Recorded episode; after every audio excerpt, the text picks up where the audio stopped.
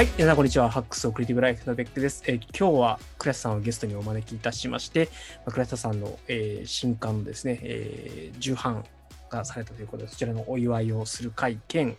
えーいろいろですね、えっと、皆さんからご投稿と、あと倉下さんの新刊プレゼントキャンペーンへのご応募いただきましたので、そちらの抽選をやるような会をですね、やりたいと思います。よろしくお願いします。は。い、よろしくお願いします。はい。ということで、倉下さん、まずは重版おめでとうございます。はい、ありがとうございます。えっ、と、すごくびっくりしております。この速度でかかるのかとちょっと驚いております。いや、本当あれですよね。もうめちゃくちゃ順調な滑り出しですよね。ちょっと怖いぐらいですね。なんかこの感じは。ああれですか、その、まちょっと結構、やっぱクラスさんをフォローしてると、クラスさんのリツイートされるやつを見るので、あの、結構タイムラインにいろんな方のコメントとか写真付きの投稿を見ることが多いんですけど、反響は多いですか？今までの本に比べると、まあ、反響の量も速度も多いですし、特に何よりその、えーフォロー、フォロワー関係から全然遠い人に読んでもらってるなという感じを受けてます。なるほどですね。ななんか、要因って思いつきます？それはライティングの哲学という同時発売された本で一緒に買った、作ってもらったというか、まあ、あの、えっ、と、そのライティングの哲学という同時発売になった本の、まあ、えっ、と、4人協調者さんがいらっしゃるんですけど、まあ、その方たちもなんか僕の本の話題をリツイートとかしていただいてるんで、まあ、そういうのが動線になって、普段僕のこと知らん人もちょっと手に取っていただいたのかなと。なるほどです。まあ、そういう意味では同時発売の、なんですかね、効果が良い方向に出たという。うん、まあそうね。あの、ジェットストリーム奏法みたいなやつですよね。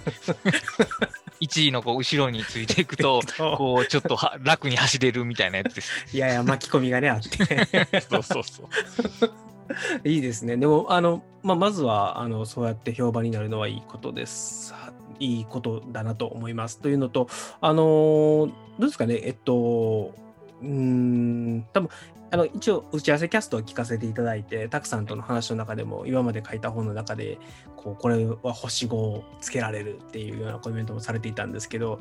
手応えですね、書き上げて、この本はなんかいいものができた、そしてこの本はいけるぞみたいな、そんなものってありますか？いや、逆になかったんですよね。なんでなかったかというと、僕、その、こう言うとあれですけど、その、いわゆるベストセラー的な本ってあんまり面白いなと感じないことが多くて、自分が面白いと感じるのは結構ニッチな、えー、と感じの本が多いんで、僕自身が面白いと思っているということは、もしかしたらそんなに受けないんではないかなという。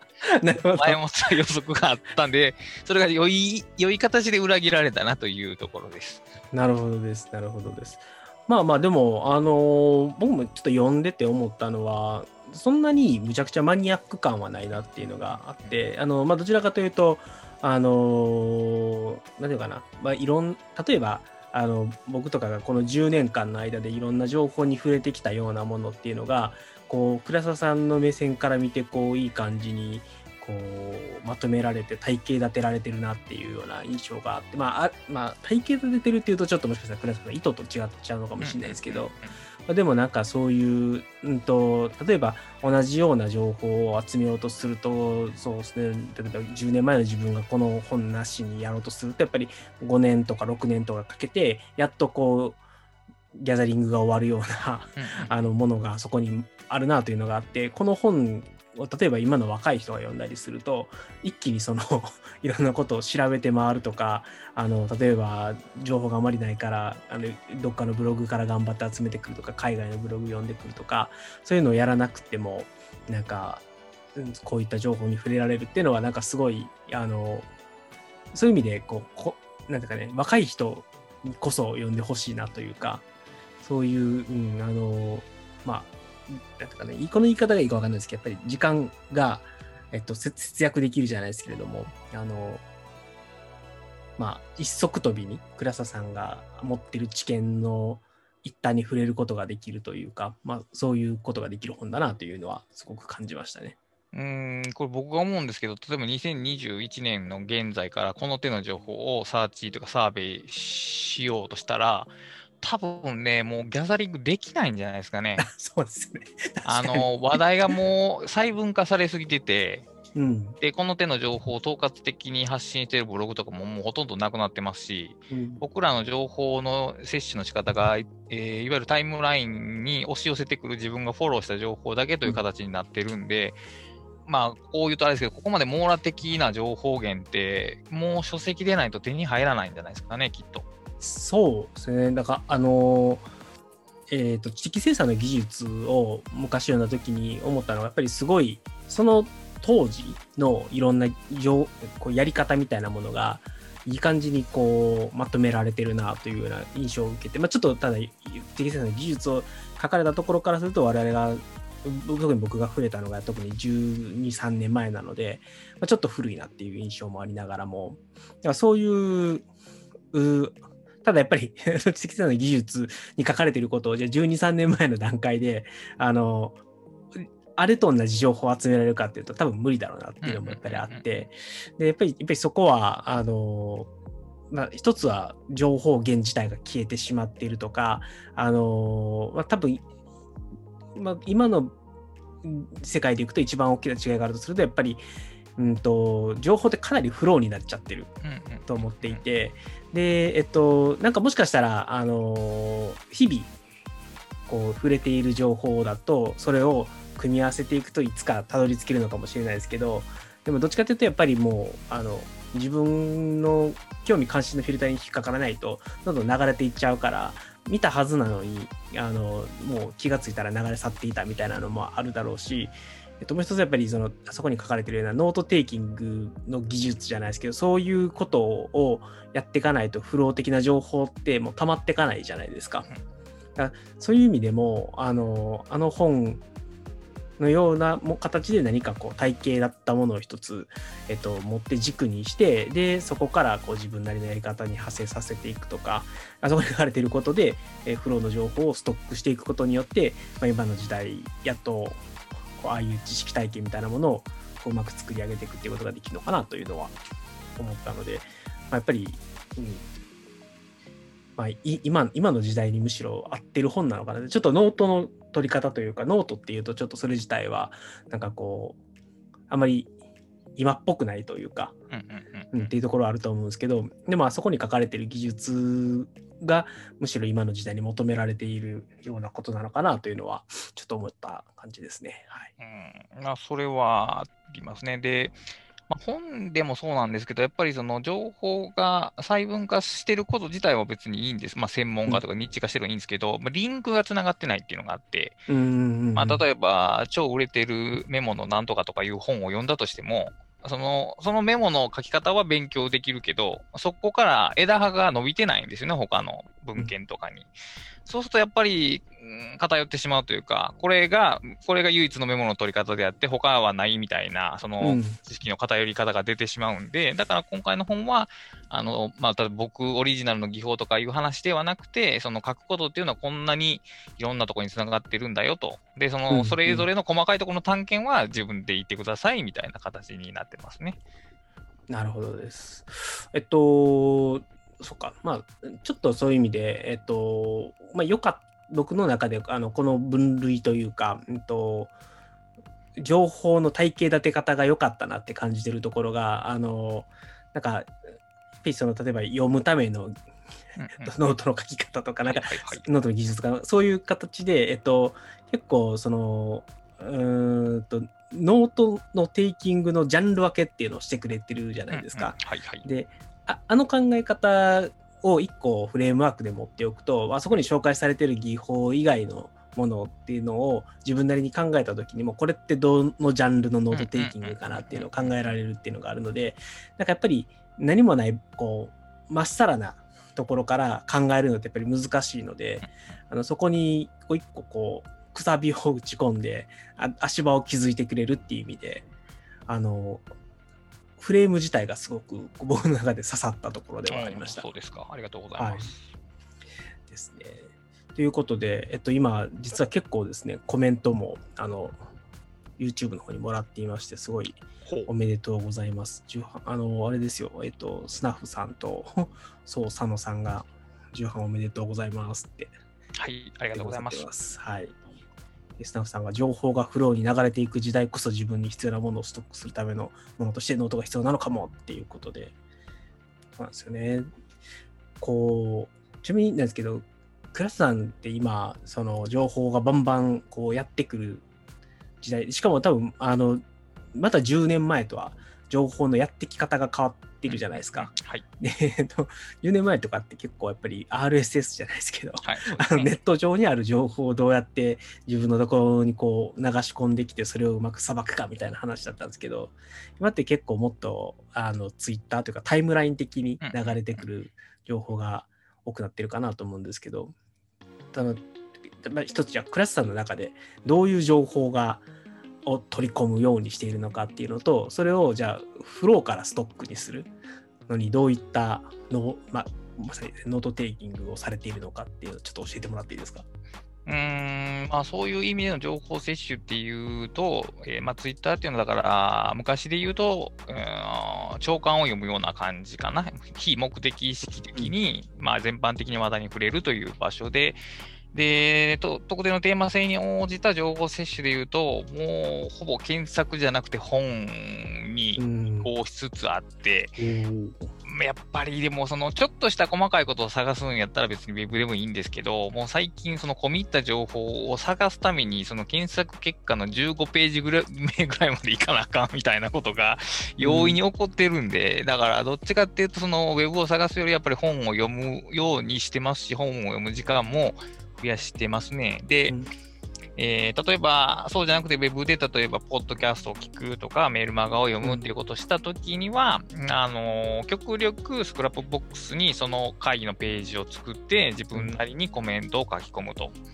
いうことを、まあ、や意識的にやるようにしてて、昔みたいに、その読んだから、 Evernote にクリップ、 Evernote にクリップで、まあ、結局何の処理もしないまま流れていくっていうことは、まあ、やめるようにしてます。うんうんうん、なるほどです。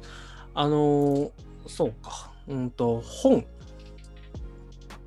結構やっぱり、あの、どっちかっていうと、今ってほ本から ウェブにうんっていう方が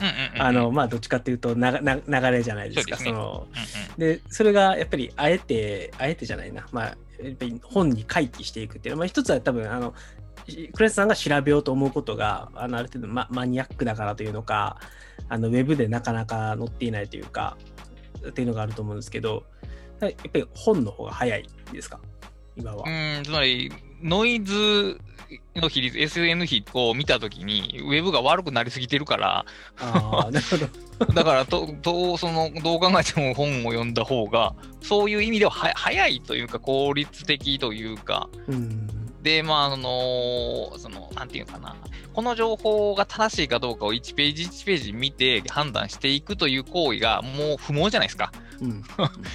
だから、初めからある程度しっかりしたもんをお金払ってでも読んだ方が、はるかに精神的にいいですよ。なるほど。多分その、特にプログラミング系の情報とかで、ほにゃららアカデミーとかが上に方に来たら、もう、あの、ここのドメインから検索しないを選ばせてくださいみたいな感じにするんですけど、まあ、はい。結局、いいページがもっと奥の方にあるある確率があって、そのサーチって結構、良いものからいいものを見つけるというよりは、その、悪いものを省いていく作業ってあんまり楽しくないんで、うん。うん、だからどっちかっていうと本を読んでますね、最近は特に。なるほどです。そっか。あのーまあ、例えばなんですけど、論文書くとか、あのーまあ、ほ本を書くもそうだと思うんですけど、何かしら、こう、自分が求めているものについて、いろんなこう参考資料的に本を読んでいって、うんその中から抽出した情報を使って、まあ、あの本を書くとかっていうのって結構まあやることかなと思うんですけど、あのなかなか、なんていうんですかね、えっ、と、ふと気になったこととか。はい。で、えっ、と、いきなり、じゃあこのこと気になるから本を買おうってなかなかいけないと思うんですよね。で、はい。倉さんの中でそういう、えっと、なので、なんていうのかな、うんと、アウトプットのために、はい。あの、に、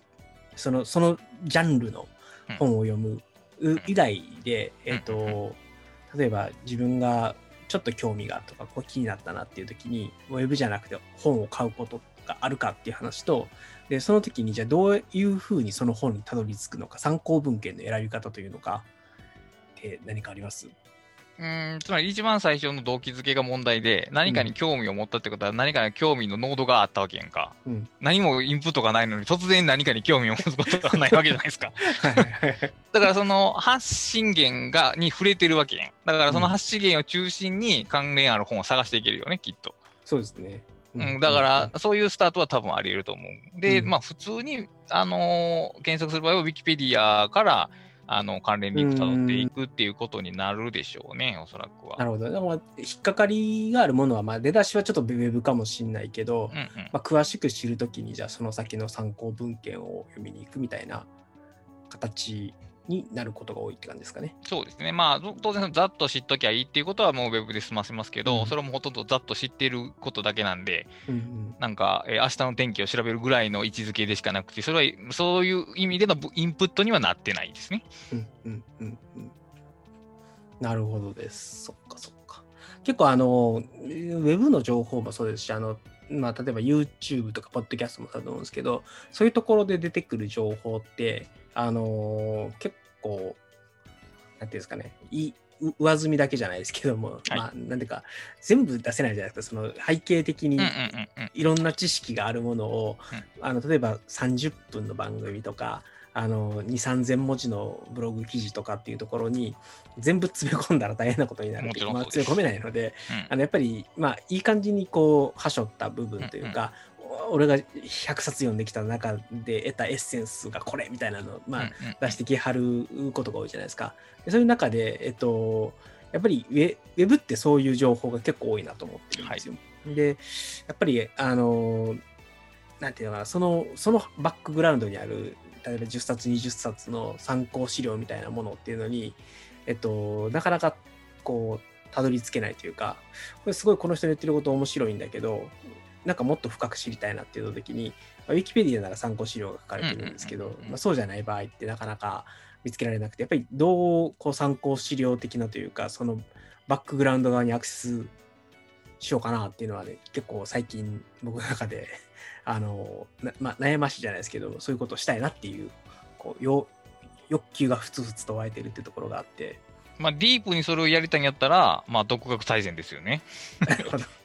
あのレファレンスの使い方からがっちり教えられてるんで、まあ、はいあそこまでいかんねやったら、まあ、もうちょっと普段から、えー本屋に足を運ん、まあ、実質的に難しいですけど、本屋に足を運んで、いろいいろチェック、棚をチェックして回るっていう感度の高め方しかないんじゃないですかね、きっと。ろ。そっか、そうですよね。まあ、図書館でもいいですし、そういうところに行って、まあ、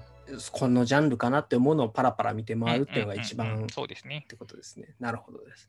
そうなんですよ。だから、そう最近、あの、まあ、何回かいろんなところで言ってるんですけど、古典ラジオっていうラジオがあって、でそこで話されてる内容のバックグラウンドをもっと知りたいなと思って、あの、参考文献が公開されてるんですよ。はい。で、なんかちょっと最近聞いたのが、あの、三蔵法師のげ玄奘っていうじゃないですか。はい。あの、玄奘のたたどった旅とか、うん。あのそのまあなんていうのかな。あのえーまあ、その仏教の思想みたいなものを有識の思想みたいなのが、どういうものであるかみたいなのをそこで話しててなんか、まあ、詳しくはあのこの本いいよみたいなのを言われてそれにあちょっともうちょっと有識知りたいなと思ってあのあの調べようとしてるんですけどなんかやっぱりなかなかあのそうですねあのそういうう参考文献的なものにいうん、難しいですけど行こうと思っても、はい。あのまずは、まあ、たどり着けない問題もあるしそうそのうーん難しいんだけどまあまあそうですね。た単純にえっとままず、えっと、その本を見つけられない。で見つけたとしても買えない、はい。でえっとまあ買えたとしてもまあなんていうんですかね。こうすごくいろんなものがあって、はい。どれを読んでいいのかわからないっていううんうんうんうん。ようなところがあって、まあ、ちょっと今こうどうやってその興味を広げていくときにこう参考文献を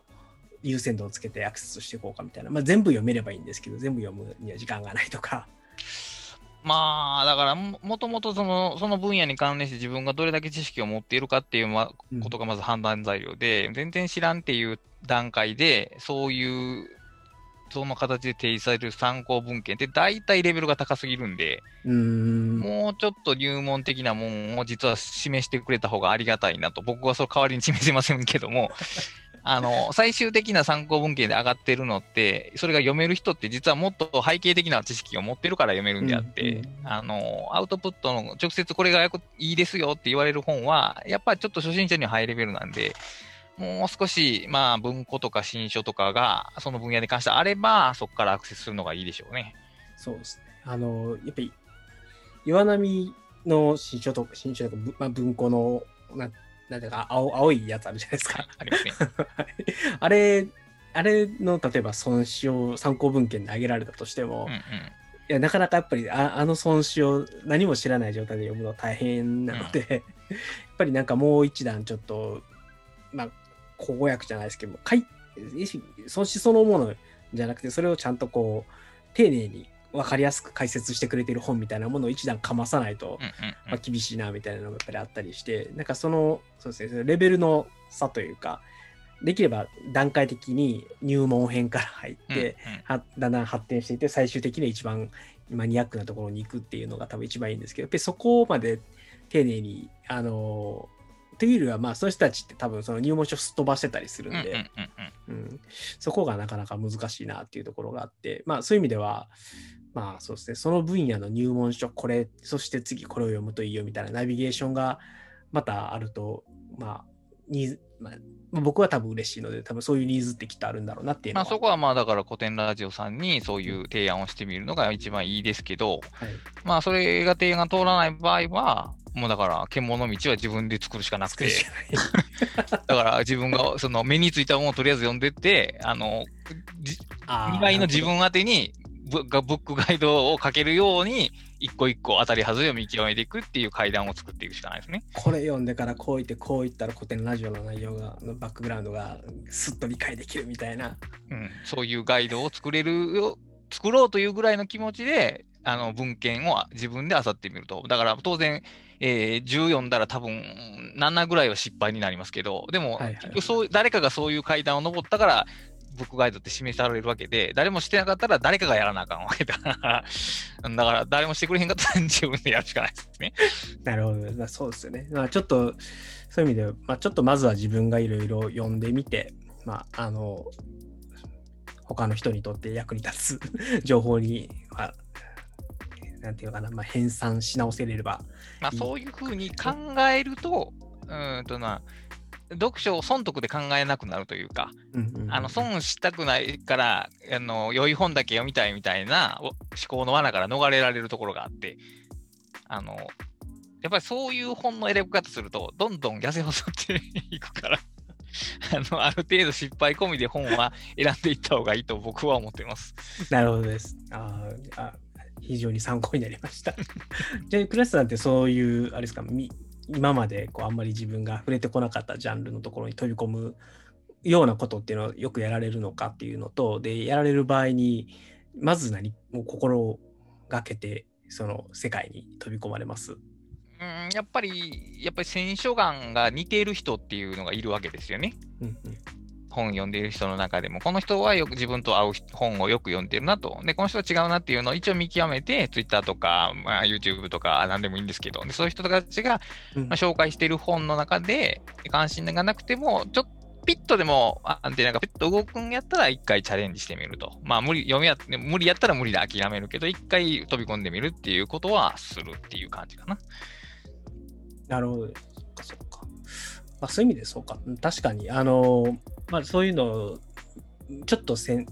先を歩いてる人を見つけて、で、その人たちが発信する情報を見て、こういうふうに入っていけばいいのかっていう、まあ、道をちょっと、その人たち歩いた道っていうのをちょっと探してみるっていうのは確かにいいかもしれないですね。うん、まあ最初に提示された本が例えば難しくて読めなくても、そそれでも難しいと思っても面白いと思うんやったら、さっき言ったようにちょっと階段を何段か下がって、その本を読めるように本を読んでいくっていうような組み立て方ができるし、うん。あそこまでいいちょっと関心高くなかったって言ったら、まあ残残念でしたっていうお別れをすまあ、そうですね。はいあの、まあ、一回当たってみて、で、これ難しいなと思ったら、入門書いいのないかなって探してみてっていうのを、まあ、やったってばバチは当たらんというか。場にも罰が当たらないですって、そのはい本を買ったら家に本その本が置かれるわけ、いつかその本が読まれることを待ってくれるわけやから、はい。それを時そうですねまで準備したらいいだけの話であって。はい。じゃあちょっとそこは気楽に、あの、まあ、ちょっと難しいなと思ったら、ちょっと一一歩下がって、うんうん。はい、簡単な道を探すというので、ちょっとやってみようかなと思います。そして、えっと、今日はですね、あの、お便り会をやろうと思っていて、はい。で、ちょっと急急激に話が変わっちゃうんですけど、はいえっと、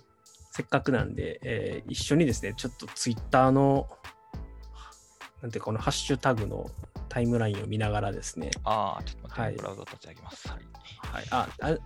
一旦画面を共有するのあ、で、そっかそっか、はい、了解そです。れ見ながらはいで大丈夫じゃないかなと思います。はい。じゃあ、えっと、ハックスレディオでやりますって言ってからコメントいろいろいただきましたので、あの、DM 欄が開いてるのがいないと思う。そうですね。ははいい。そうしときましょ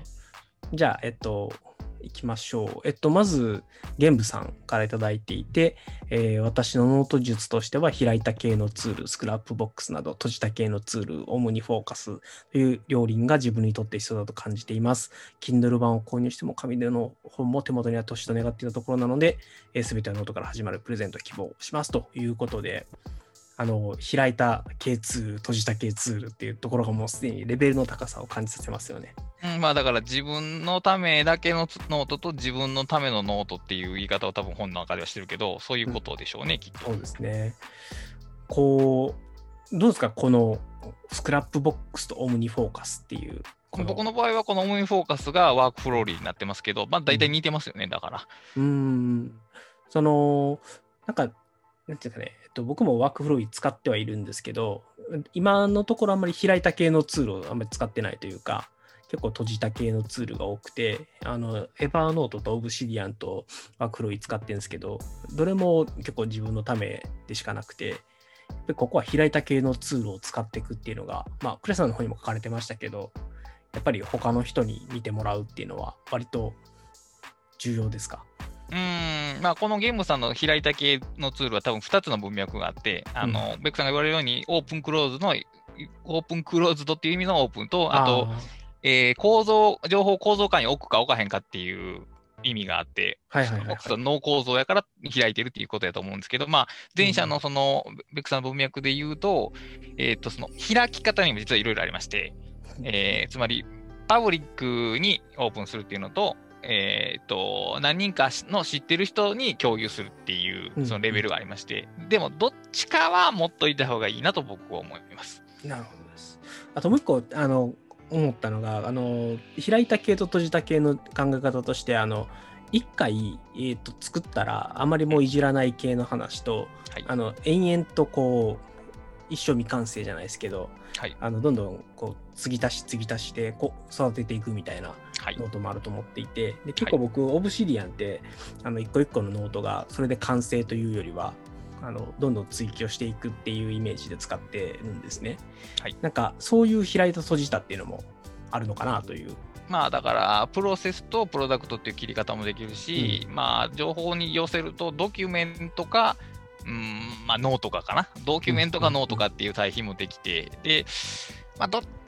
ーん、個人的にはそのノート的なもの、あの、一回を作ったら終わりというよりは、日々育、うん、作り変えていくようなことをするっていう、まあ両方あった方がいいっていうか、基本的に僕らはドキュメントしか管理してこなかったんで、今まで。うんそれは Evernote かドキュメント管理しか考えてなかったからなんですけど、は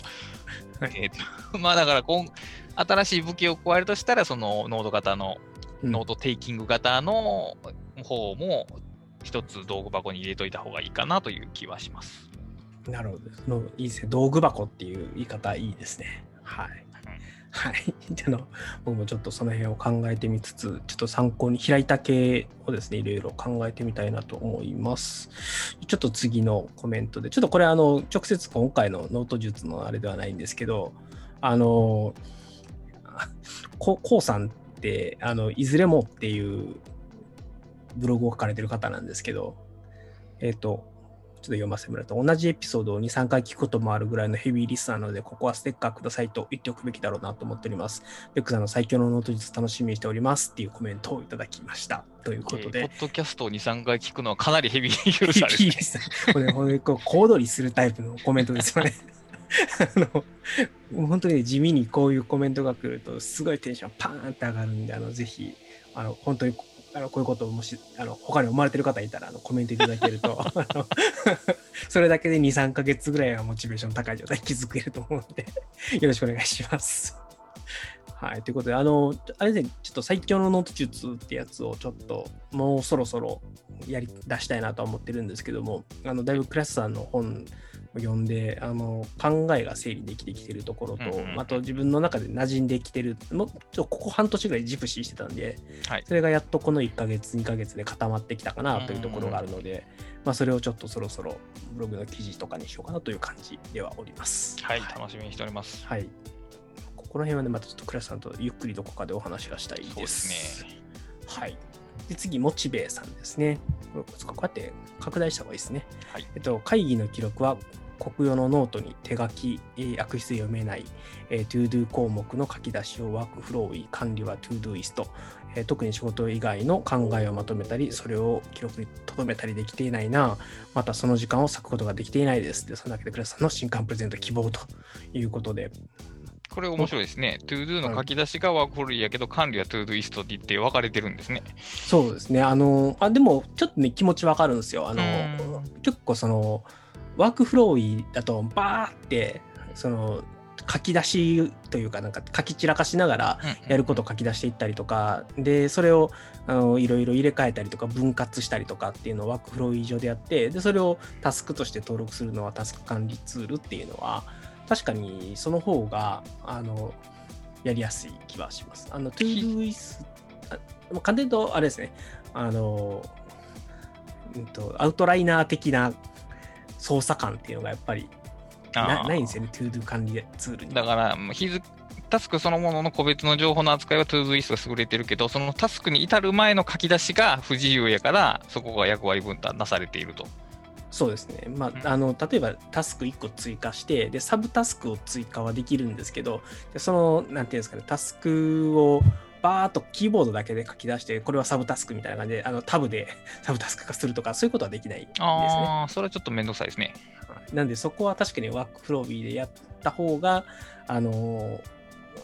考えるというか、書き出しをする作業を、あの、まあ、邪魔されないというか、えっ、と、まあ、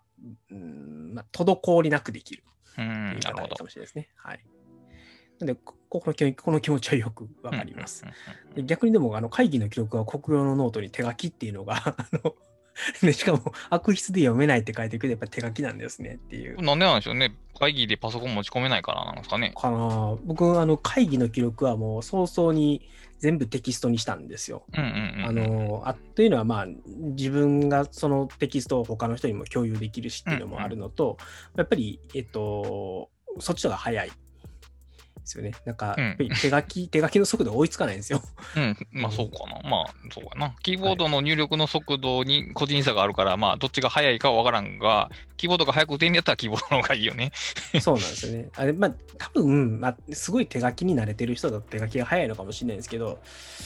僕もそんなに手書きが苦手なわけじゃないですけど、やっぱりキーボードの方が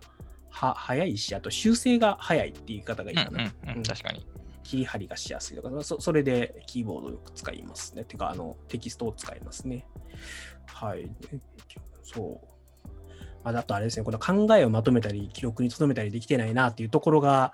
まあ、これはありがちですね。やっぱり、あの、流れてくんですよね、メモというか、せっかく取ったメモとか、そういう議事録もそうですけど、あの、ずどんどん流れてっちゃって、別に後で有効活用できないとか、それをなんか自分の考えとして消化させるみたいなところに持っていけないっていうのは、これ結構ありがありがちなというか、今、今時の悩みかなという気がします。考えるという行為を何かノートなり、 WorkFlowy なり、書くことによって実現してるんであれば、まあ別に流れてもいいんじゃないかなと僕は思いますけど、うん。後で探せば見つかるという状態に置かれているんであればいいんですけど、その考えるということを全部空で、頭の中だけでやってるとしたら、それはあ困りますね、後々。うん。そうなんですよね。なんで、あの、考えるためのノートみたいなものを、あの、用意が昔って、もう選択肢があんまりなかったんで、そうですね。そうノート、ただノートを使ってて、あの、そういう議事メモとか、メモ用のノートっていうのと、で、それの中から、あの、いくつかこう、アイデア的なものを引っ張り出してきて、アイデアだけを考えるノートみたいな感じで、ノートを使い分けてたうんですよ、昔は。はい。で、なんか逆に最近ってその全部テキストとかでできるようになってきて、あの、なんかどんどん全部テキストで情報を残していくんですけど、なんかそれが、ん昔それをじゃあアイデアだけ切り出してアイデア帳みたいな感じにして、なんかやるっていうのが、なんかね、ノノートによって思考を切り替えるとか、モードを切り替えるみたいなのが、なんか、ここ最近あんまりできてなかったなっていうっていうのがあって、なので、僕は Evernote と、あの、 Obsidian でそれを変えたんですよ。もう考える用のノートは Obsidian にしようと。はいはいまあ WorkFlowy とかで、そのアイデア出し的なこととか構造は WorkFlowy で考えて、えっと、そのアイデアをそ育てるというか、どんどんこういろんな情報を書き出していく系のことはオブシディアンでやろうみたいな。でそうやってツールを切り替えることによって、モードを切り替えるっていうのをデジタルでもやるようになって、最近ちょっとしっくりきだしたなっていうのがあります。うん、それは大変よくわかります。はい。なので、この悩み、とてもよくわかるので、あの、クラスさんの本が当たれば、あの、後で抽選するので、当たればですね、ぜひ参考にしていただいて、当たらなかったら、あの、ご買いお買い上げのほどよろしくお願いします。はい。じゃあ、ちょっとサクサクいきましょうか。次、高弘さんですね。ノート術、情報整理、正直下手くそですと。以前はベックさんをはじめ皆さんの術を真似して、 Evernote でやってみたものの結局うまくできず、最近は仕事でも OneNote を使ったり、その辺の熱が再燃。皆さんの最強のノート術また勉強したいです。ということで、プレゼント希望ですね。まあ、そうですね。あの、正直、えっと、はい僕も、あの、未だに情報整理がそんなにうまくできてるかはあまりないんですけど、あの、やっぱりなんか時代が変わるにつれツールも変わってきてやり方もどんどん変わっていくじゃないですか。はい。で、うん、どうですか？倉下さんってあの正直こう情報整理というかこの辺がしっくりきだした自分の中であ俺うまくできてるぜって感じたのっていつ頃ですか？うーん。きょ去年ぐらい？あれですかテキストに全部 あ、そう、あの辺からか。ななあの辺から。あまあ、簡単に言うと、その、いたくさん読むのをやめたからかな。うんうんうんうんあの読むのを絞って読んだものに手を加える時間を増やしたことが結果的にうまくいくようになって、うん当たり前やけど、えーと、お風呂で、蛇口から流れてくる水が増えてるのに、排水口の太さは変わってないわけで、その溜まるよねっていう話ですよね。溢れるよねってねだからその、この水流を減らさないのに何とかしたいと考えてること自体がもう誤ってたわけで、その、水の量を減らそうよっていうところを思い切れたから逆にうまいこといくようになったっていう感じかな。なるほどね。あ僕もだから多分今、あのまさにその、モードの切り替えっていうのがうまくいかなかったところがうまくいくようになってきて、ちょっと情報整理の、まあ、ああとは何でもかんでもエヴァーノートに突っ込むのをやめたっていうところが多分あるので、多分そういうところで何かもう割り切るようにするとか、あの、なんか、ね、便利さで言えば何でもかんでも突っ込めて、どんな情報でもそこにあるっていう状態がすごく良さそうに見えるんだけど、実はそれが結果的にすごく、なんかいろんなものを阻害してたというか、要はノイズが多すぎて、必要な情報にアクセスできないとか、エヴァノとかクソ重たくなったみたいなところもあるので、まあなんかそういう自分なりのこう割り切りみたいなものができると、なんか情報整理っていうのがうまくいった感が持てるのかなっていうのは、ちょっと思います。うん、だから、まあ、この話だけ一応もうちょっと言うと、はい。情報整理って要するに流れてくるインプットと中間地帯の自分の処理とそれをまあ保存していくところに流すっていうそのフローを考えたときにその情報整理ってその真ん中の部分だけを考えがちですけどそのなどんなものを自分は摂取しているのかっていうのとそれをどう使いたいのかっていうのをこの3つを合算せえへん限り適切な答えって出てこないんですよね。うんそこをね、ちょっと僕らは一時期見失ってたなというのが、まあ今のところの感想です。そうですね。で、まあ、我々も、まあ、ここ最近まで、あの、いろいろ瞑想もしていたので、あの、できていないことは悩まずに今からやっていけばいいよということで、はいいいですかね？はい、そうでいい。はい。じゃあ次行きましょう。次はですね、えーっと、ゆうすけラブさん、私は無地のノートを使っています。プレゼント希望でございます。まあ、あの、使っているノートのご紹介という感じですね。無地のノートっていうのは、これ無印のノートということじゃではないないですね。多分白紙のノートの方だと思います。はい。まあでも、いいっすよね。あの、どのノートが好きかっていうのは結構、やっぱり一時期盛り上がりましたもんね。おお、ちなみにベックさんはどれ、けもちろん罫線そう、罫線テープという。違いますよ。方眼ですよ、方眼。ああ、普通の方眼？5ミリ、5ミリ方眼5ミリ方眼か3.75ミリですね。えードット方眼は？あの、ちょっと許しがたい。許しがたいの えー、そうなんや。俺ドット方眼大好きやけど。まあドドット方眼っていうか、その、あれですよ、あの、なんていうか、あの、ドットで方眼書かれてるのはいいんですよ。ああ、それはいいねあの、ドットがその方眼の、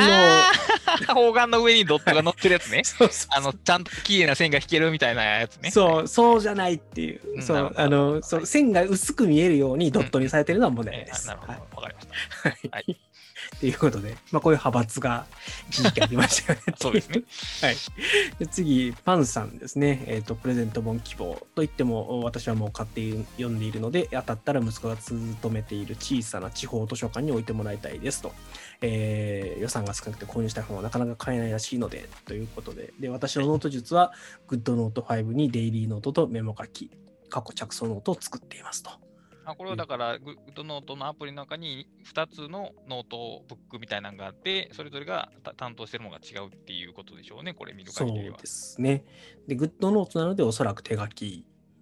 かなでという感じですね。 GoodNotes 5ってね、あのノート開いたときに、あれ、複数のノートって、ね、タブで管理できるんですよ。だから、ノートの切り替えが上のタブピッピッと押すだけで、別のノートに切り替わるんで、めっちゃ快適です。そうですね。はい。わかります、わかります。はい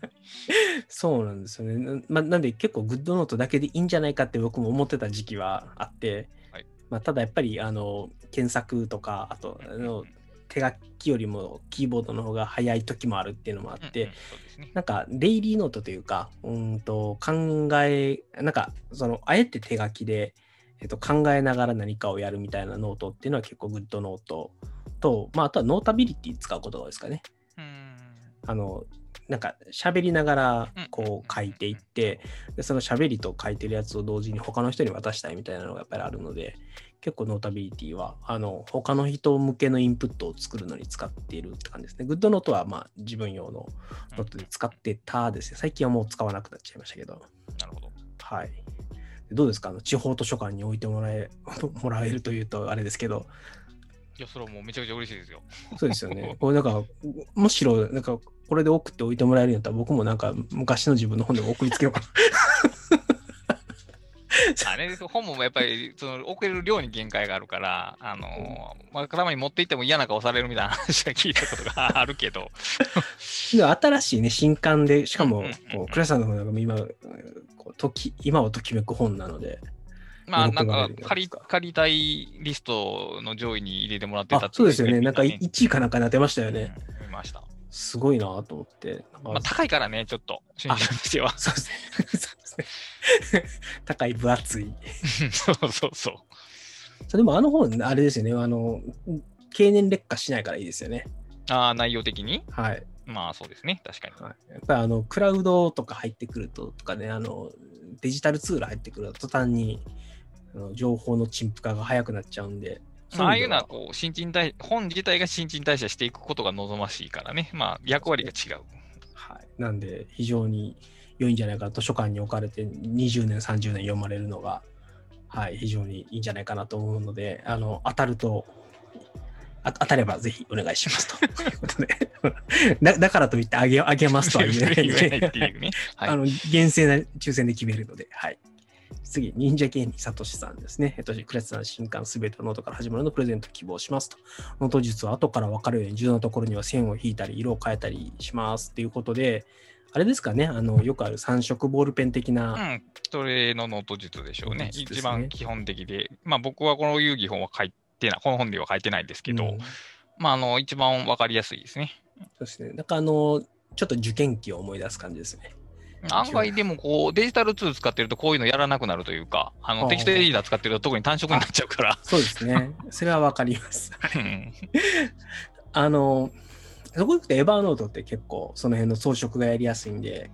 まあちょっとこう、太字にするぐらいはしますよね。ああの、最近のエヴァーノートのウェブクリッパーは、あの、クリップするときに、ウェブページをクリップするときに、あの、テキストを選択するとハイライトになってくれて、うんうん。保存するとちゃんとそこハイライトになってくれるから、あの、そういうのって結構地味に偉いなと僕は思ってるんですけど、あんまりいろんな人に評価されてないなという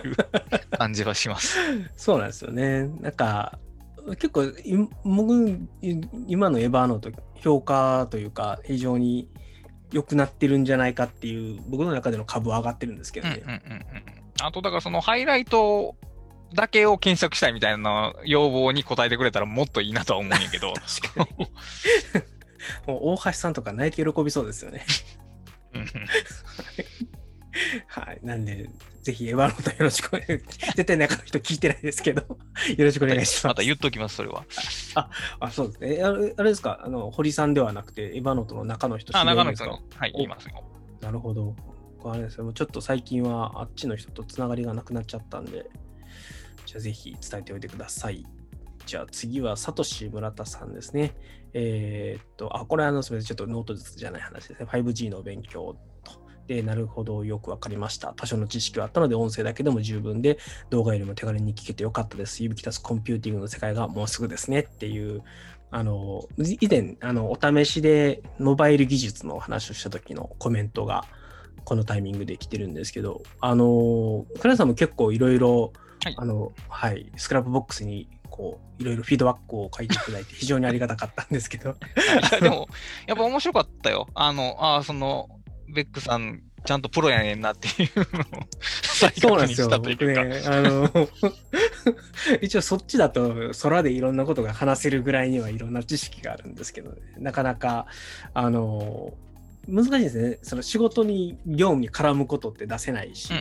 一般論で出していくときに、あんまり下手なこと言うと、間違った情報を伝えてもダメなんで、やっぱりちゃんとしっかり裏取りをしてとかっていうのをやっていきつつ、まあ前回の話をするのでも、その何も考えずに話すだけだったら多分30分ぐらいプラプラって喋れば喋れるんですけど、一応念のために大丈夫だよねっていう裏取りをしながら、あの一回原稿書き上げて話して、これこれ結構大変やなっていううんなるほどね。はい、気がつきながらやってたっていう感じですよ。でも、あの、まあ、ちょっとこういうふうに、あの、喜んでいただけてるんであれば、なちょっとでも需要があるということなので、あの、多分こっちの業界の人でない方が、あ、そういうことがあるんだっていうのを、こう、ちょっとした、こう、何て言うんですかね、刺激になるような形でコンテンツを盛り込んでいければなとは思っているので、ちょっとこういうフィードバックいただけたんで、やる気がピッと上がったんで、ちょっと頑張ってあでも。結構その、まあ、モバイルコンピューティングというか、まあ、端末っていうのはもう僕らの日常に浸透していますけど、でもその技術ってほぼ知らないですよね。あの、うん。テレビのリモコンが変わるのは赤外線っていうのはまあわかるにしても、でもそもそも Wi-Fi って何とかって多分知ってる人ほとんどいないと思いますよ。そうですよね。うんいやなんで、まあ、ちょっと 5G 前回のお話でややマニアックなというか、あのネットワークスライシングだとか、あの、ですか、LAN の、あとニューテクノロジーの話とかしたんですけども、まあ、その辺行き過ぎると多分、まあ、マニアックなんじゃないかな。なんで 5G がい今よりも早いのかとか、うんあの 5G が来た時に今までできなかったもものが何がネックでできなくて 5G ならなんでそれが unlock unblock されるのかみたいな話は多分できるかなと思うので、まあその辺をちょっと中心にマニアックになりすぎないけれどもへえが出てくるようなものを目指してやってみようかなと。であのこの村田さんのこのコメントでユビキタスコンピューティングっていうのを見て懐かしいなと思って。指きたすコンピューティングって久保田さん聞いたことあります？うん一応もちろん聞いたことありますよ。でも、まあ結構前ですよね。もう15年ぐらいですかね、あのこの言葉が提唱されてたのが。で、10年ぐらい前から聞かなくなったんですよ、あんまり。で、なんでかっていうと、あの指きたすな時代になったので、うんあの指きたすという言葉がなくっても、それが当たり前になったので、なるほど。あのもう使われあんまり使われなくなったので、要するにいつでもどこでもあのネットワークにつながる状態っていうのが、あのやっぱり LTE が来だして、えーまあ、もうどこにいてもま間違いなく電波をつかむし、あのそこそこ快適に使い続けられてたわけじゃないですか。でどっちかというと、ここ最近になって、あのギガが制限あるとかなんとかっていうのが出てきて、あのちょっとめんどくさい感じになっちゃったんですけど、でもまあ結構実は10年ぐらい前とかで、あの 3G から LTE に変わって、あのまあ、みんなそんなに不満なくネットワークにいつでもつながる状態になったところぐらいから、この指きたすコンピューティングっていう言葉があんまり聞か聞かれなくうなったっていう。ん、なるほどね。はい、で、まあ、今はもっと、で 5G ぐらいになってくると、今度はあの今のギガの制限みたいなものが、まあなくなっていくか、今の例えばアハモとかみたいな感じで20ギガだったら、まあ、実質的に無制限みたいな問題でみたいな感じで、うんあのまあ、もうちょっと快適にお安くネットワークが使えるようになってくるので、まあ、一層指き出すコンピューティングが過去の概念になってくると。うん、もう当たり前とか、それが当然のとこから話が始まると。そうなんですよ。っていうので、まあ、いい時代になったということかなと思います。なるほど。はい。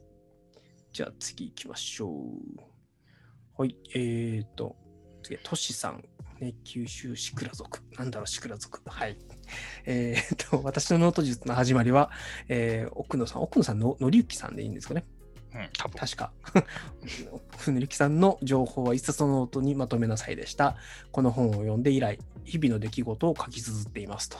いうことで、この本は正直僕も影響を受けました。お。クラスさんどうでした？影響を受けたかどうか、まあ、ゼロではないけど、でもまあ、それより前に、いわゆるその、いわゆる上沢の発見の手帳というのを読んでたんで、うんうん。なんか、残新しい概念体系が入ってきたという感じではなかったかな。あーあそうですね。なんか、あのー、指キタスキャプチャーうんというものにもうちょっと前に出会っていたので、うんうん。なんか、ただ、なんていうんですかね、えっと、僕本のね、ほとんど覚えてないんですけど、まあ、何でもかんでもとりあえず、影響を受けたのに。いや、100円ノートにあの全部とにかく片っ端から書けっていう感じの本だったんですよ。うんうん。いや、でそこは、あの、とても、なんか、身近でいいなと思って、僕も結構真似したんですけど、あの、結局そのノートを書き終わった後に、そのインデックスを作りなさいっていう話があって、 Excel かなんかに。そうですね、そうですね。はい。で、まあ、それは無理でしたね。それは無理でしたね。それはもう絶対無理だと思いましたね。で、そこを行くと、だから、ここで取って、で、その中でも後から使いたいものだけピックアップしてきて、他に置いとくっていうのが、まあ、正解だったかなという気はします。なるほどなるほどはい。まあでもそういう意味でも、あの、まあまあ、今もだからデイリーノートみたいなものを日々つけてるのは、まあ、ここがある意味げ原点というかね、まあ、とりあえずまあ、どっかで一回キャプチャーだけしておいて、で、欲しいものは後で使うみたいな感じでやる、その、入り口のノートという意味では、こここに影響を受けたかなというふうに思います。なるほど。発見のノートですね。はい。ということで、じゃあ次行きましょう。はい、北谷さん。えー最近は紙にタスクや思いつきを殴り書き、PC or スマホで清書して保存に変わりました。一時期 Moleskine など高級ノートを使っていましたが、携帯しやすい A7 サイズのメモ帳や、えー測量野帳に変えました。綺麗に書く必要がないので贅沢に使っていますと。なんか、きここまでのノート術の振り返りみたいな話になってますけど、まあやっぱりその高級ノートって、いそう言う、自由に使いましょうと言われても、まあ難しいですよね、高 そうですね級ノートを自由に使うのは。そうなんですよね。はい。えーっと、そっか。え倉下さん今、紙のノートって使われてます？普通に使ってるよ。まあえー割合は iPad にだいぶ取られたけど、うん普通に使ってますね。まあノートと、と A4 のコピー用紙が活躍しておりますね。A4 のコピー。なるほど、なるほど。あ、まあ、僕もそういう意味では、あの、スケッチブックかな？主にはスケッチブックか、あとは、最近情報カードかな？使って情報カードも僕使ってますね。机の上には情報カードがあり、うんであのまあ、ルーズリーフの代わりみたいな感じで、A4 の用紙を、えーレポートカバーみたいなんで、あのまとめる？とえーと、自分なりの小冊子ができるみたいな感じですね。ああ、それいいですね。僕はあれですね、この、この A4 のスケッチブックに書き殴ることが多いですね、考え事をするときは。ただ、その小冊子みたいな感じで、こいつをまとめ直すみたいなのはやってないんで、確かに A4 だったらそれができていいですね。うん、順番変えられないでしょ、閉じノートやと。だから、えーコピー用紙に書いて、こうやって閉じておくと、うん、自分の好きにソートできるっていうメリットがありますね。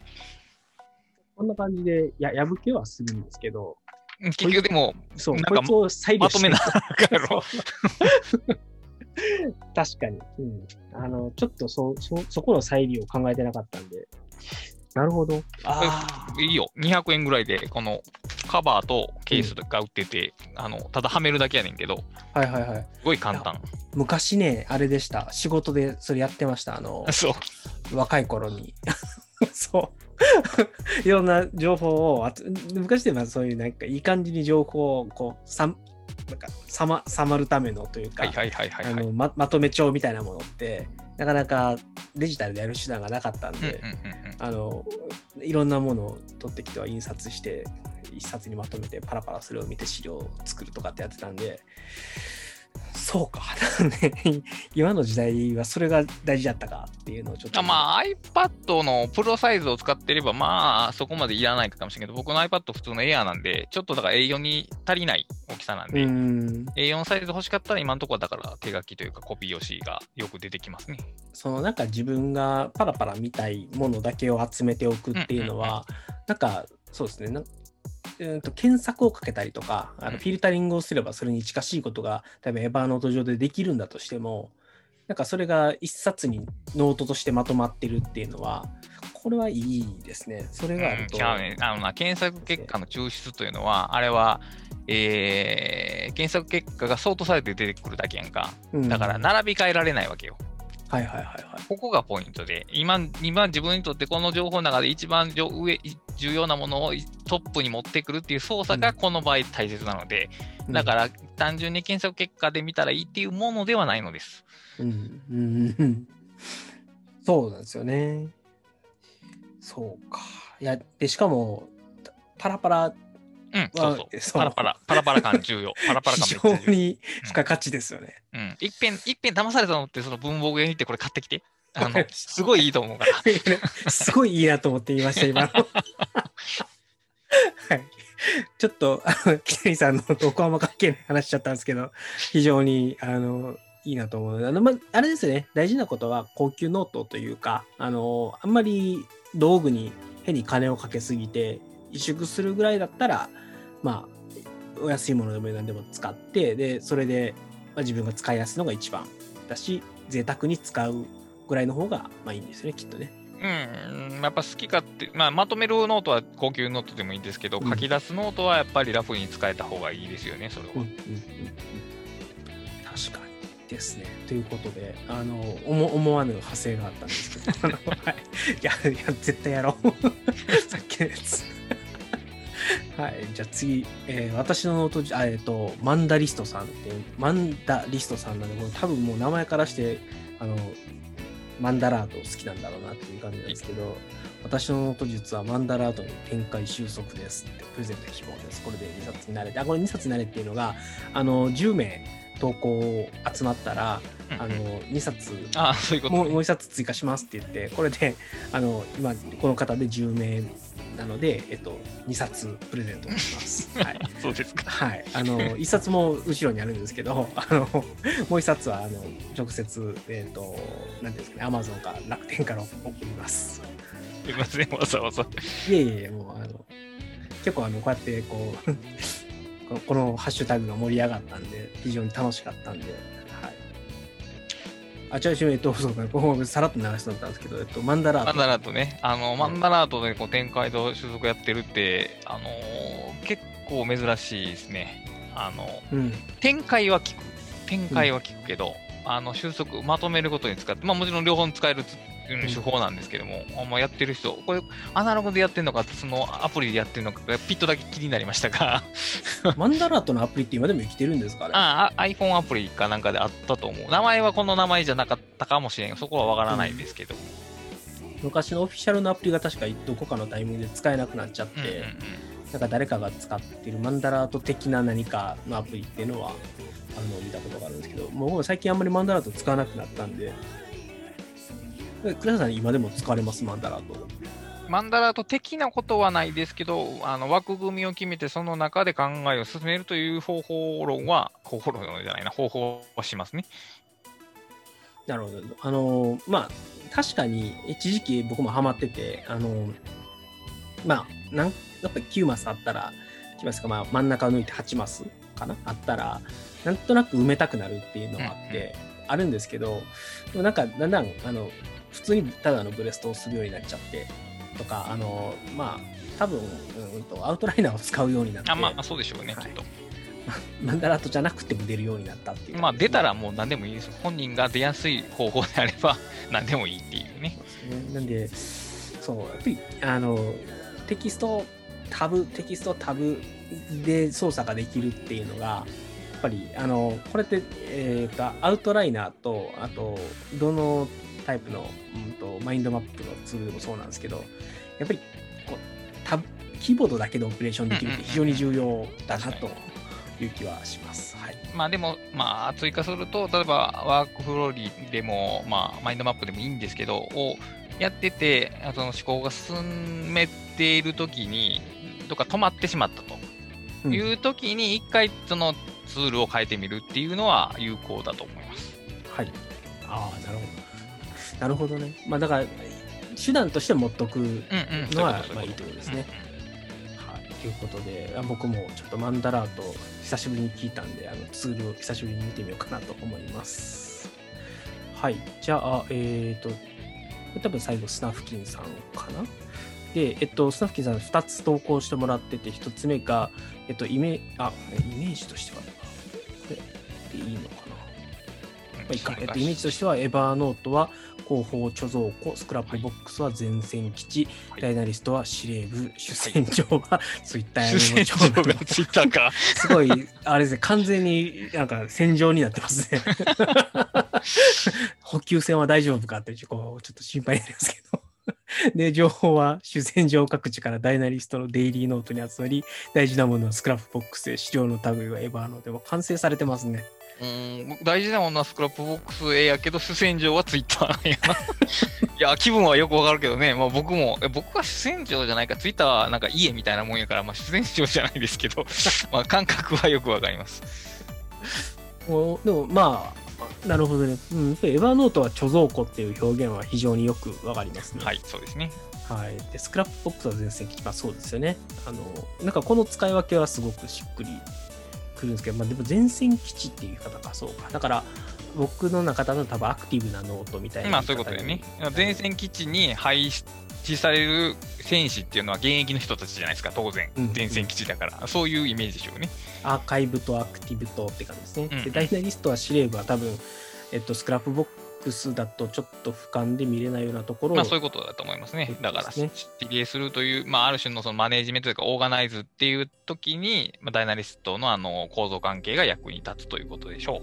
う。はい、で主戦場っていうのはアウトプットっていう。まあそういうことやと思いますよね。ね主に書いてる場所へというような、普段書いてる場所かな、どっちかっていうと。ですね。なかなか、あの、面白いですね。あの、表現が。非常にうん、そう。で、こういうのを表現した方がいいっていう話なんですよね。技法に名前を付けるっていうのと近いんですけど、それぞれの位置づけが自分の中でかなりはっきりするんで、で、やっぱりツールをうまく自分の中で使えてない時っていうのは、これが付けられない。うん。命名ができない、役割が与えられないっていうことなんで、こういうこういうふうに書けるってことは、だから、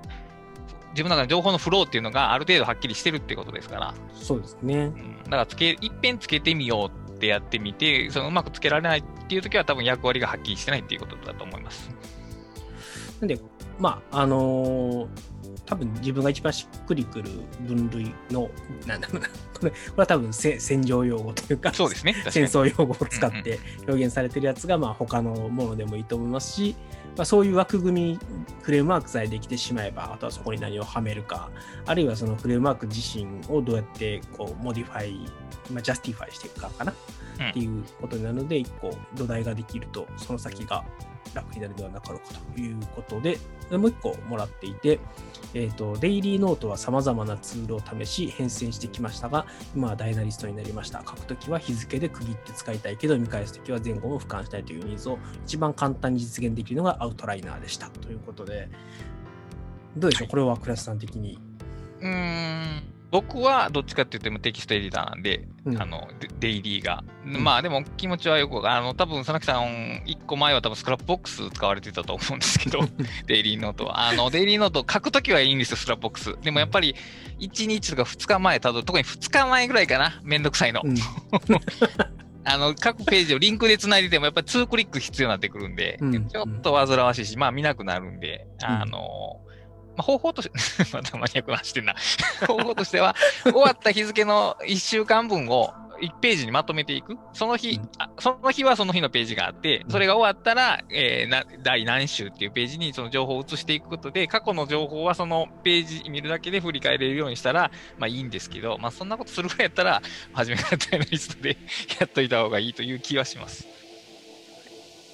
あの、まあ、でも僕多分実は佐々木さんとほぼ同じ運用なので、あのはい。 WorkFlowy でデイリーノート作ってるんで、で、それは似たような感覚なんですけど、えっと、ちょっと最近思ってるのが、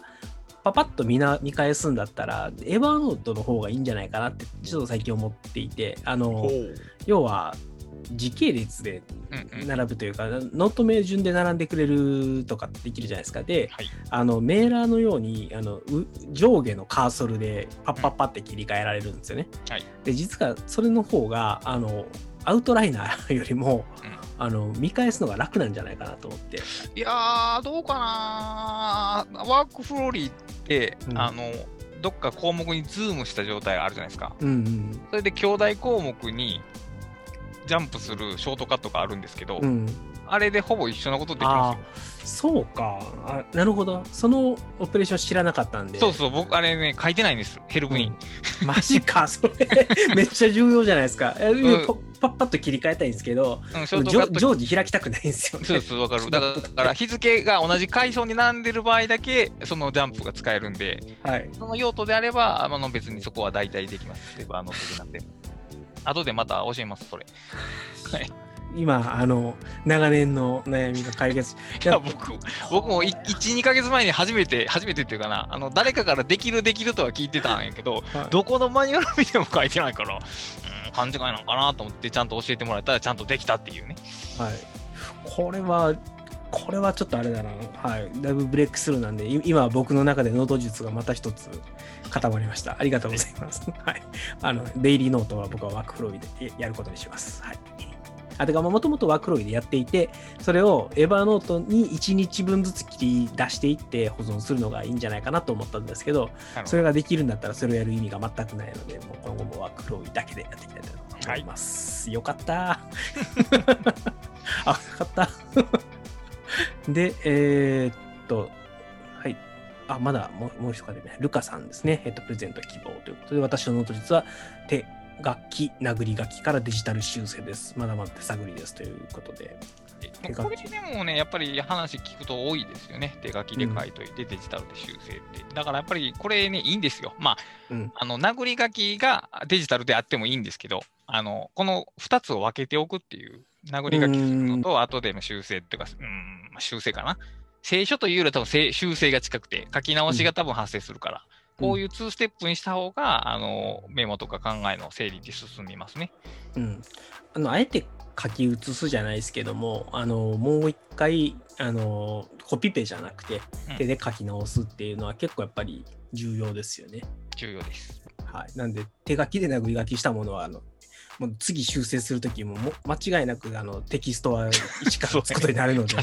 はい、意外にこれは確かにね、いいいいんじゃない、まあ、あえて手書きで書くっていうのはいいんじゃないかなっていう気がしますね。あの後からあの大事なものだけピックアップして、デジタルでテキストを起こしをするのであればですね。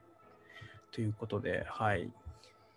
はい、ということで、今、あのこれで全てですね、出揃いまして、はいで、えっ、と、次は、これを抽選していこうかな抽と思うんですが、ちょっとですね、実は抽選、忍者芸人さん、さとしさん、ちょっとですね。で、えっ、と、としさん。で、北谷さん。何をしてるかというと、抽選のはい。ができる、はい。なんていうんですかね。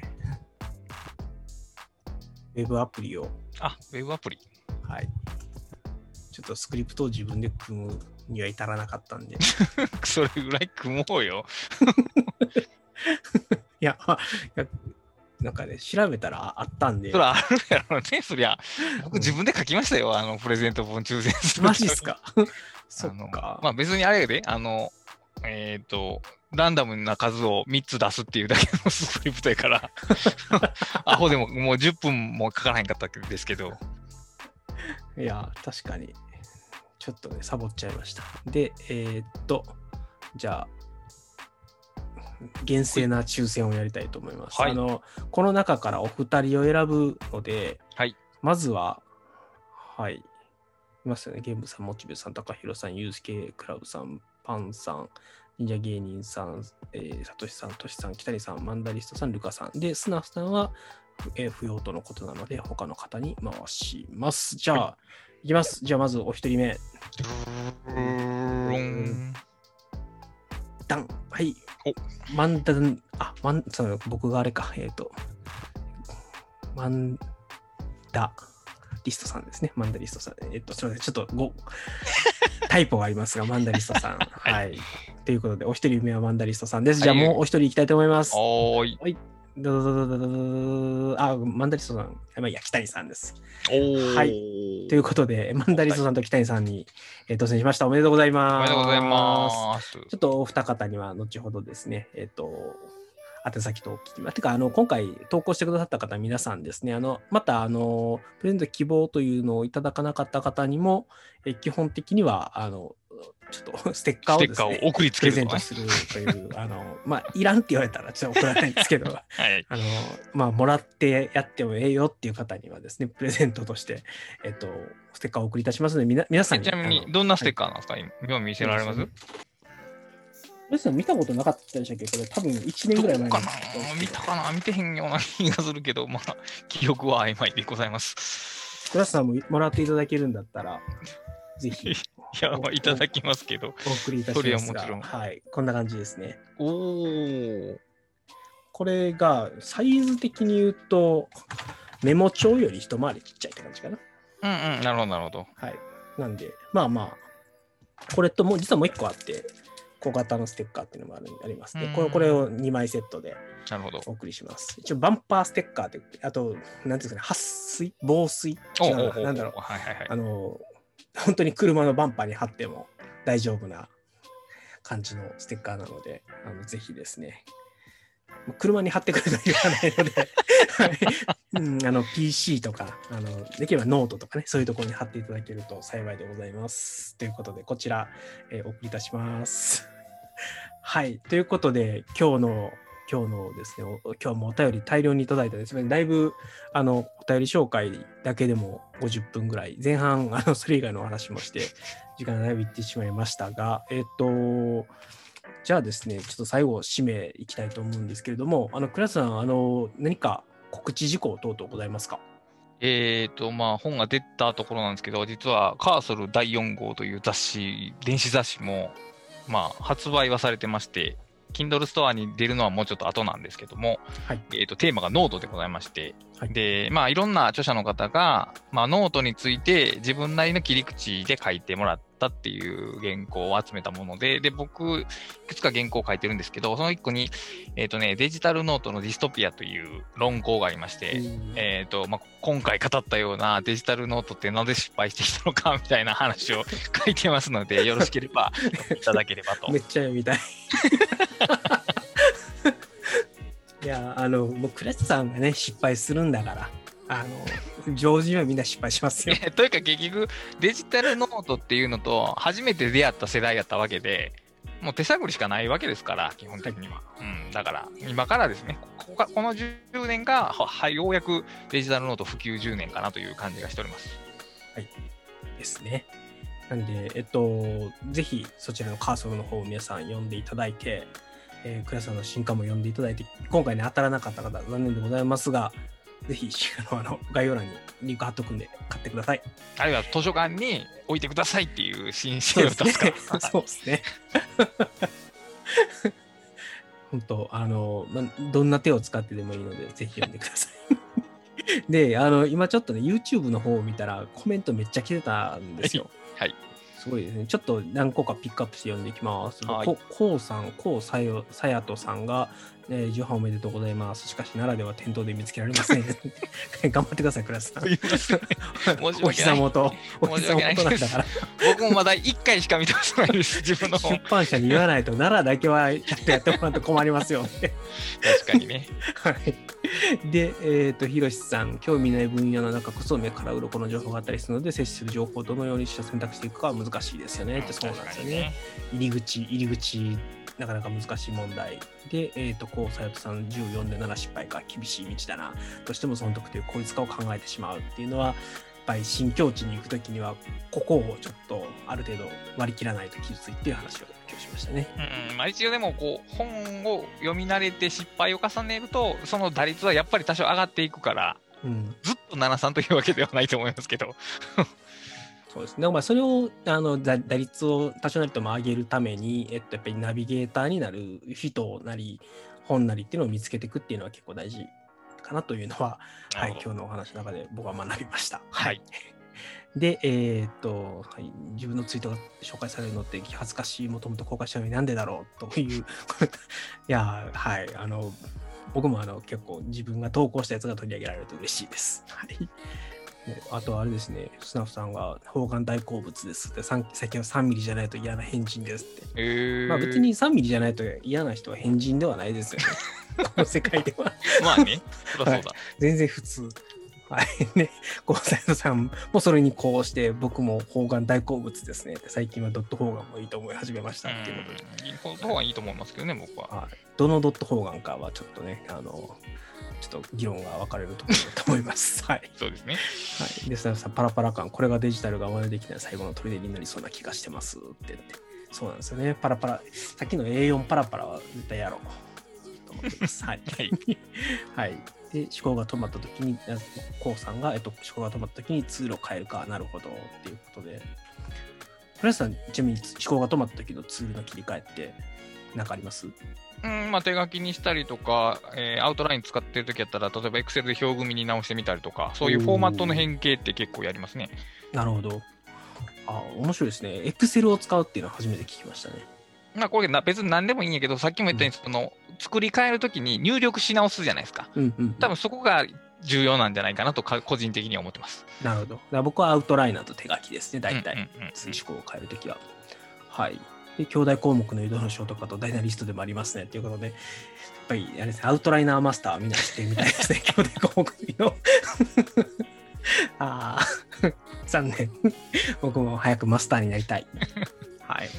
で、あと、スナさん、ステッカー嬉しいです。ありがたくいただきますということで、もらっていただける方がありがたいです。ありがとうございます。っていうことですね。はい。ということで、すごい今日はなんかいろいろ、あの、コメント欄も盛り上がって楽しい感じ。なんと今15名の方に視聴いただいているので、多分過去、あの最最大視聴者数ですね。このライブ配信の中で。はい。はい。ということで楽しくお話をさせていただきました。じゃあ、えっと、今日はこの辺で締めたいと思うんですけれども、えっと、そうか。なんか前回話して、全然やれてないんですけど、一応クラスターのあれですね、新刊の重版も決まったんで、なんかイベントやりたいですね。あはい。やりましょう。じゃあちょっとまたオフラインでクラスターと相談をして、多分たくさんを巻き込んで、なんか、えっ、とオン、オンラインイベントやりましょうということで。はい。はい。それもまた告知できるように、でえーと準備していきたいと思います。ということで、じゃあ今日はこの辺で終わりたいと思いますが、ちょっと最後あれだけ、えっと、あの、こちらの番組、 Beck's Hacks、お送り、え、ベッ違えた、 Beck's Hacks Radio では、皆様からのご意見、ご感想、お悩み相談等々、あの、今回ね、あの、プレゼント企画ということでいっぱいコメントいただいたんですけど、コメントいただけるというのは本当にありがたくてですね、あの、やるモチベーションになりますので、えー今回のこのプレゼントがなくてもぜひですね、えーいろいろご投稿いただけますと幸いでございます。あの、 hacks アンダーバーレイディオというね、ハッシュタグ、ツイッターの方にご投稿いただくか、メールいただいたりとか、もうどんな手段でもあの、YouTube にね、あのコメントで投稿でも全然大丈夫ですので、何らかの手段でコメントいただければ、え喜び、勇んで、え番組の中で紹介していきますので、よろしくお願いいたします。ということで、じゃあ今日はこの辺で終わりたいと思います。えー、それでは皆様最後までお聴きいただきましてありがとうございました。クレソさんもありがとうございました。それでは皆様。ありがとうございます。さよなら。